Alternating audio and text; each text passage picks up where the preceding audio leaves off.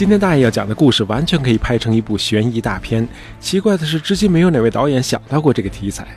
这个故事的发生地是一座隶属于德国前首都波恩的小城，名叫 Bad Godesberg。这个故事呢，要从一个初春的傍晚开始说起。一套公寓住宅的门铃突然响了起来，还在浴室里的男主人披上浴袍出来开门，估计是送牛奶的吧，要不就是邮差。没想到的是，涌进来了一群人，六个男的，一个女的，个个表情严肃。Sind Sie Herr Günther Glaume? Wir haben einen Haftbefehl des Generalbundesanwalts。您是金特纪晓姆先生吗？我们有总检察长签发的逮捕令。男主人惊愕地盯着围过来的这群人，下意识地向走廊里退去。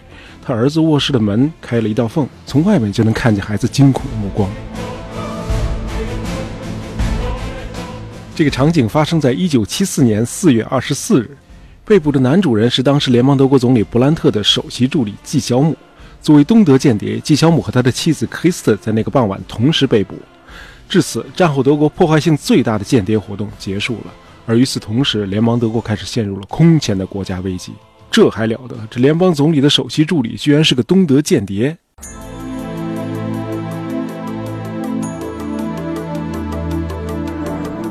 好，这个纪晓姆是何许人呢？他一九二七年出生在柏林的一个音乐世家。一九四四年应征入伍，呃，在德军服役。战后，他从俘虏营回到了柏林，在一家出版社找到了一个摄影师的职位。一九五零年，他被东德国家安全部 Stasi 招募，开始接受长达六年的系统的特工训练。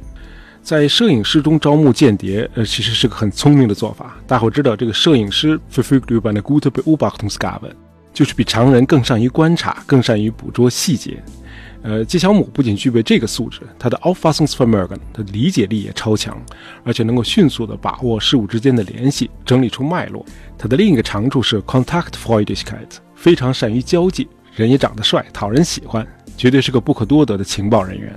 他1951年与一位叫 Krista 的漂亮的黑发女子结婚，事实上，他妻子也是一名被东德国家安全部 Stasi 招募的特工。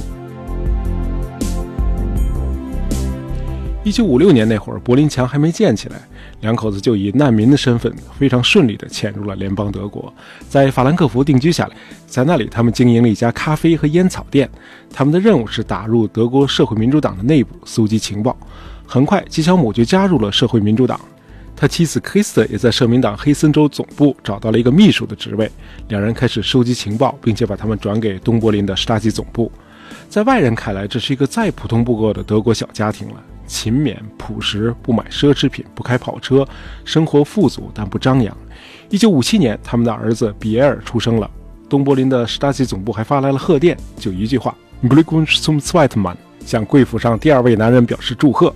电文虽然是加密的，但是事后证明这个贺电发的太多余，危害也太大了。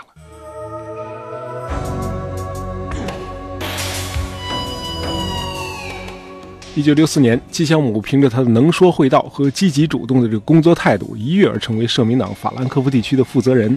之后，他在政治上一路升迁。一九六九年九月，社民党在战后德国首次获得大选胜利。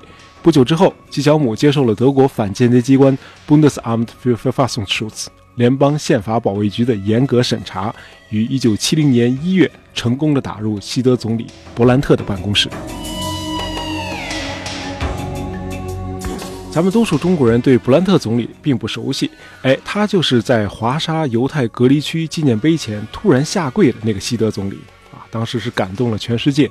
好，咱们的主人公纪晓姆打入总理府才两年，就当上了布兰特总理的首席助理，每天认真地安排总理的各种会谈、会见和书信往来。这时候他得手的情报，甚至还包括北约的战略文件，全都是绝密。布兰特总理的所有信件都由他经手。由此呢，他还得以一窥布兰特不太中规中矩的私生活。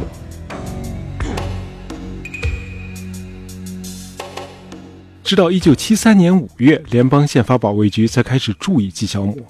其实他的间谍活动一直做得滴水不漏，倒是东柏林总部那边是一而再、再而三的犯那种 unfair 飞了，就极端低级的错误。每逢纪晓姆夫妇及其孩子过生日，东柏林那边就会通过短波发来祝贺。这个西德联邦宪法保卫局很快就找出了规律，这些祝贺词虽然加了密，但很快被破译了。联邦宪法保卫局的局长 Günther n o r l a 意识到事关重大，立即报告当时的内政部长 Hans-Dietrich Genscher。大伙知道这个根社是后来两德统一的设计师，哎，这是一位非常有勇有谋的政治家。呃，咱们在《大爷杂货铺》第六集《慕尼黑惊魂二十二小时》里也讲到了这位政治家，大伙儿有兴趣可以去听一下。好，根社立刻把这个惊人的消息上报给勃兰特总理。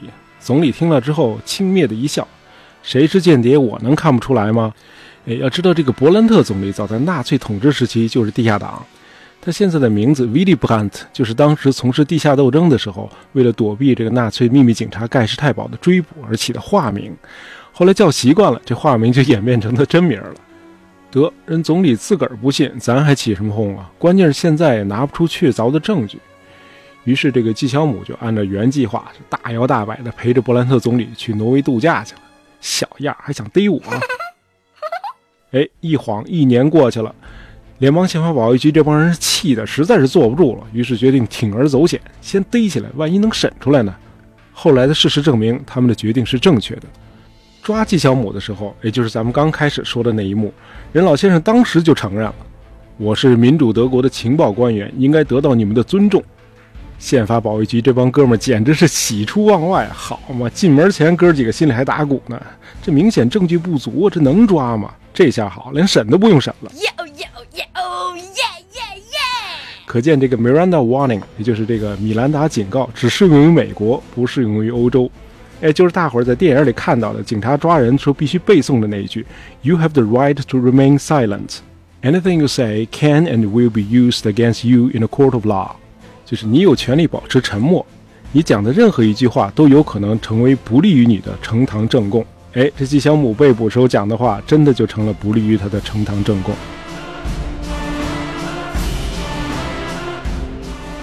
布兰特总理是在出访北非回国的时候得到这个消息的。咱们可以用三个词儿来概括他当时的反应：瞠目结舌、怒不可遏、气急败坏。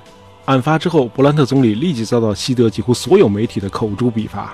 这还了得？合着人家把耳目都安插到你总理办公室了，而且潜伏了这么长时间。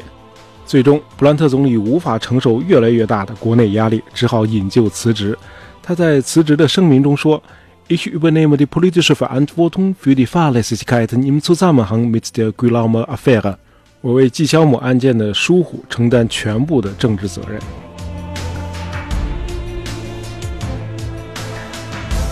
这个间谍案最具有讽刺意味的是，布兰特总理在职时最大的政绩就是大力推动与苏联和东欧国家的缓和与合作，即所谓的新东方政策。布兰特凭借他的才干和个人魅力，为东西方关系的缓和做出了重要的贡献。他因此还获得了一九七一年度的诺贝尔和平奖，成为迄今为止唯一一位获得这一殊荣的这个联邦德国总理。结果呢，把他赶下台的恰恰是苏联和东欧集团的间谍，这真是命运的捉弄。他的继任人施密特上台之后，这个新东方政策被大幅修改，西德与苏东集团再度强硬，东西方又恢复了对峙状态。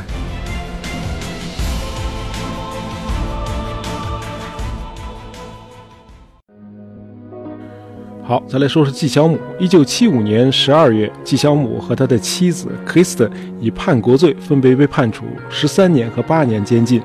但是六年以后，东西方交换各自被捕的间谍，这两口子又被交换回了东德。大伙儿去柏林旅游的时候，可以去看看那个哈维尔河上有一个 g l i n i k Brücke 格里尼克大桥，那儿就是冷战期间这个东西方交换间谍的地方，还非常有名。纪晓姆回到东德后，立即获得了卡尔马克思勋章，并且得到了国家安全学院的这个荣誉博士头衔。他是一九九五年去世的。临终前接受媒体采访的时候，他还平静地说：“Ich würde alles so wieder machen。如果给我机会的话，我还会这么干。”